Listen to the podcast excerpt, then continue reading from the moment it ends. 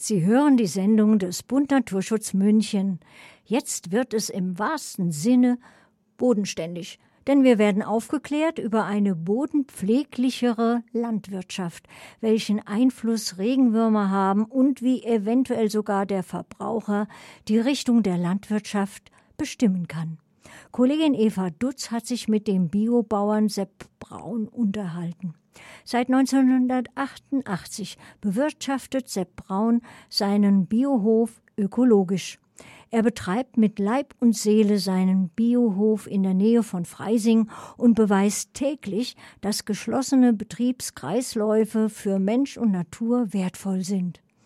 Eine bessere, bodenpfleglichere Landwirtschaft ist zum Beispiel eine pfluglose Landwirtschaft, eine Agroforstwirtschaft, englisch Agroforestry oder Agroforesting, bezeichnet ein teils mehrstöckiges landwirtschaftliches Produktsystem, Produktionssystem, Entschuldigung, das Elemente des Ackerbaus und der Tierhaltung mit solchen der Forstwirtschaft kombiniert. Auch Regenwürmer spielen eine große Rolle. Wie kann man sie fördern? Welche Potenziale gibt's? Was funktioniert in der Praxis? Wie kann ein Landwirt umstellen und wie kann der Verbraucher Einfluss nehmen? Freuen Sie sich auf ein weiteres lehrreiches Interview mit Biobauer Sepp Braun, der sich nicht nur für seinen Biohof einsetzt. Das Interview führte meine begeisterte Kollegin Eva Dutz. Grüß Gott, Herr Braun. Sie sind praktizierender Biobauer und ausgewiesener Bodenexperte. Daher eingangs eine ganz grundsätzliche Frage. Was zeichnet, zeichnet denn guter Boden für Sie aus? Ja, dass er tatsächlich eben ein, äh, lebender Organismus ist mit, mit Milliarden an Bodentieren, mit, äh, äh, mit Humus, der Wasser speichern kann, ähm, der, der in der Lage ist, tatsächlich wenn es viel regnet, äh, einfach entsprechend viel Wasser aufzunehmen, der sich erwärmen kann, ähm, der, der dann auch in der Lage ist, äh, eben, wenn wir, wenn wir Lebensmittel auf anbauen, Getreide, Kartoffeln, Gemüse und so weiter, dass er gute Erträge äh, bringen kann äh, für die Ernährung der Menschen. Sie haben schon angesprochen, die Milliarden von Lebewesen, die im Boden sind. Im Vorfeld habe ich einigen Freunden erzählt, dass ich den Sepp Braun interviewen werde. Und da kam nicht selten die Reaktion, ist es der mit den Regenwürmern? Mhm. Also der Regenwurm ist ja eigentlich schon fast ein Markenzeichen von Ihnen geworden. Sie nehmen in, in Ihren Vorträgen oft her, um bestimmte Dinge zu erklären. Ist denn der Regenwurm jetzt unter diesen Milliarden Lebewesen wirklich so was Besonderes? Ja, der ist gar nicht so besonders, aber er ist ja Gott sei Dank seit Charles Darwin wirklich das Bodentier, äh, das in der breiten Bevölkerung bekannt ist und eben auch wissenschaftlich anerkannt. Und seit Darwin ist klar, dass der Regenwurm ist als Indikator für die natürliche Bodenfruchtbarkeit, wie gesagt, anerkannt. Und damit kann ich zeigen, wenn ich einen hohen Regenwurmbesatz habe, dass gleichzeitig eben zum Schluss die Böden fruchtbarer sind. Und man muss wissen, äh, dass die Regenwürmer sind nur so im, im Schnitt 20 Prozent der Gesamtbiomasse des Bodens. Das heißt also, die machen tatsächlich nur 20 Prozent aus, der Rest äh, äh, teilt sich auf, auf, auf Pilze, Bakterien, Algen, äh, bis hin natürlich zu, zu Asseln, Tausendfüßler, Springschwänze und so weiter. Ähm, und das heißt, wenn ich, äh, wenn ich einen hohen Regenwurmbesatz habe, habe ich natürlich gleichzeitig einen hohen Anteil an diesen anderen Bodentieren und kann zeigen, dass eben die Böden über die Regenwürmer oder über die Regenwürmer kann ich zeigen, dass die Böden wieder fruchtbar sind. Als Laie meint man aber vor allem, dass der Regenwurm den Boden auflockert. Ich glaube, er hat aber auch noch andere Funktionen, was die Nährstoffversorgung angeht. Ist das richtig?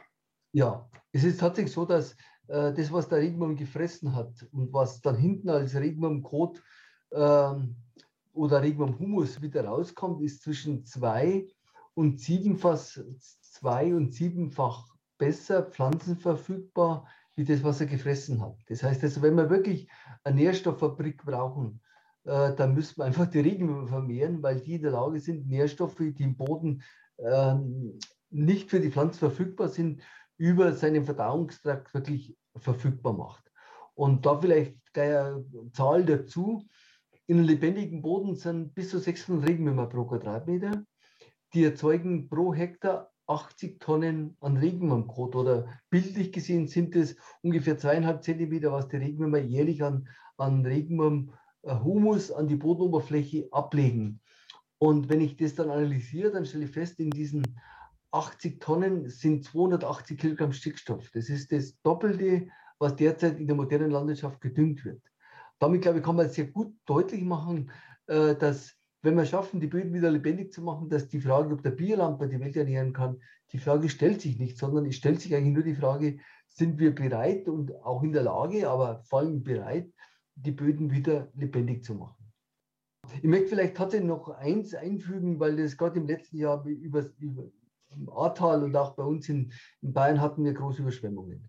Und äh, die Regenwürmer haben ja nicht nur die Aufgabe, Regen als praktisch Nährstoffe für die Pflanzen zur Verfügung zu stellen, sondern durch ihre grabende Tätigkeit ähm, sind in der Lage tatsächlich, dass die Böden äh, viel, viel mehr Wasser aufnehmen. Und wir haben ähm, schon vor, glaube 15 Jahren damals nachweisen können, dass bei uns mit 400 Regenwürmer, vor allem mit einem großen Tauwurm, äh, dass wir innerhalb von einer Stunde 150 Liter Wasser pro Quadratmeter versickert haben. Ich will damit nur deutlich machen, dass wenn wir schaffen, die Böden wieder lebendig zu machen, dass äh, dass solche ähm, Naturkatastrophen, wie wir sie im Ahrtal hatten oder auch bei uns in Bayern, dass die nicht Gott gegeben sind, sondern weil wir alles tun derzeit, dass wir die Böden äh, so verdichten, dass die kein Wasser mehr aufnehmen können. Trotzdem möchte ich noch mal auf die anderen Maßnahmen zurückkommen, also Regenwurm und Bodenlebewesen oder was, was tun Sie in Ihrer Landwirtschaft oder auf Ihrem Biobauernhof konkret, um mhm. die Fruchtbarkeit zu steigern? Äh, das kann man ganz einfach erklären. Ähm, die Fruchtbarkeit der Böden entsteht tatsächlich nur in Kombination äh, mit der Sonne, mit den grünen Pflanzen und mit den Bodentieren. Heißt ganz konkret, dass wir alles tun müssen, dass die Böden immer mit grünen Pflanzen bedeckt sind und dass dann eben die Pflanzen über die Photosynthese ähm, Energie aufnehmen und die Pflanzen verbrauchen für ihr eigenes Wachstum nur maximal 50 Prozent der, der Energie, die die über die Photosynthese umwandeln, für sich selber.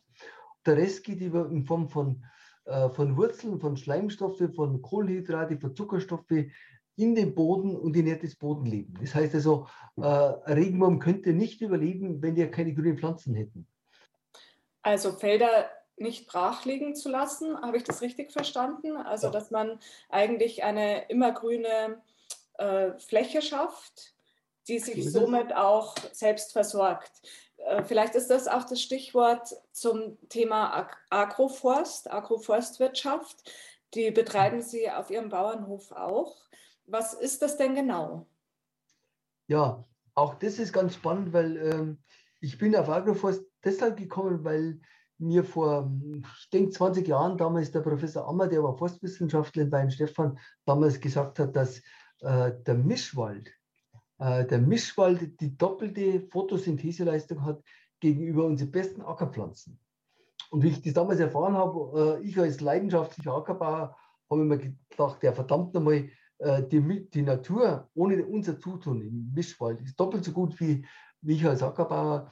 Und das heißt dann eigentlich in der, in der Konsequenz, ähm, wenn man das ernst nimmt, dass, dass die Trennung ähm, zwischen Forstwirtschaft, Landwirtschaft und Gartenbau, das wir die, vor allem die letzten 200 Jahre äh, bis zum Exzess, Exzess ausgeführt haben, dass das kompletter Blödsinn ist. Und es gibt wirklich wunderbare Beispiele äh, aus Uganda, Waldgartensysteme, die, die tausend Jahre alt sind, die zeigen, dass solche Systeme, also kombinierte Nutzung aus Bäumen, aus Sträuchern, aus Hecken, also Bäumen heißt dann auch äh, durchaus äh, bei uns Obstbäume, Haselnüsse, Walnüsse, äh, Beerensträuchern bis hin runter zum Getreide, zum Gemüse, äh, dass wir in einer solchen kombinierten Nutzung die Gesamtleistung auf der Fläche, also was wir pro, pro Quadratmeter oder pro Hektar ernten können, in solchen Systemen immer wesentlich besser ist, wie das, was wir derzeit auf den Agrarsteppen äh, ernten. Heißt dann wirklich, das meine ich ernst, dass, dass dieses System inzwischen überholt ist. Hm. Letztlich ist es ein Zurück zu dieser künstlichen Trennung, wie Sie vorher gesagt haben, äh, hin zu einem kombinierten System. Ich möchte noch mal kurz auf ein anderes Thema zu sprechen kommen, und zwar auf das Thema Analyse. Haben Sie vorher auch schon angesprochen, dass man den Boden eben analysieren muss und dass man auch, das sagen Sie in Ihren Vorträgen auch immer wieder, dass man in ihn hineinblicken muss, um ihn zu verstehen. Wie macht man das? Oder wie machen äh, Sie das? Ähm, es gibt im Prinzip drei Säulen der Bodenfruchtbarkeit. Das eine ist die Physik, ähm, die physikalischen Eigenschaften. Und da kann man, da, da weiß man inzwischen sehr gut, dass eben, ähm, wenn man einen lebendigen Boden haben will, wo sich die Pflanzen und auch die Bodentiere wohlfühlen, äh, dass es dass das Bodenvolumen ähm, ungefähr ein Drittel fein, ein Drittel mittel, ein Drittel grobporn sein muss. Das wissen wir. Das können wir über Pflanzen, aber auch über Bodenlockerung und so weiter ganz gut erreichen. Das Zweite ist, wir müssen uns die Bodenchemie äh, sehr genau anschauen. Und es gibt da sehr, sehr gute Grundlagen, die zurückgehen auf Professor Albrecht, die zeigen, äh, dass eben die Mineral- und Spurnährstoffe im Boden im richtigen Verhältnis zum Kalzium stehen müssen. Und äh, das heißt also, ich muss eine Bodenanalyse machen und muss schauen, inwieweit eben die Boden die bodenchemischen Elemente im richtigen Verhältnis sind und das dann unter Umständen auch mal ausgleichen, auch für Biolandbau. Das heißt also, so ganz praktisch, wenn ich jetzt wenig Schwefel zum Beispiel habe, ähm, dann ist ganz einfach der Eiweiß- und Zuckerstoffwechsel der Pflanze gestört. Das heißt, das Immunsystem der Pflanze wird geschwächt und wird dann anfällig auch für Krankheiten. Aber was noch wichtiger ist, ist, und da hat man leider Gottes die letzten 60 Jahre praktisch nichts mehr gemacht, dass wir uns die Bodenbiologie anschauen müssen.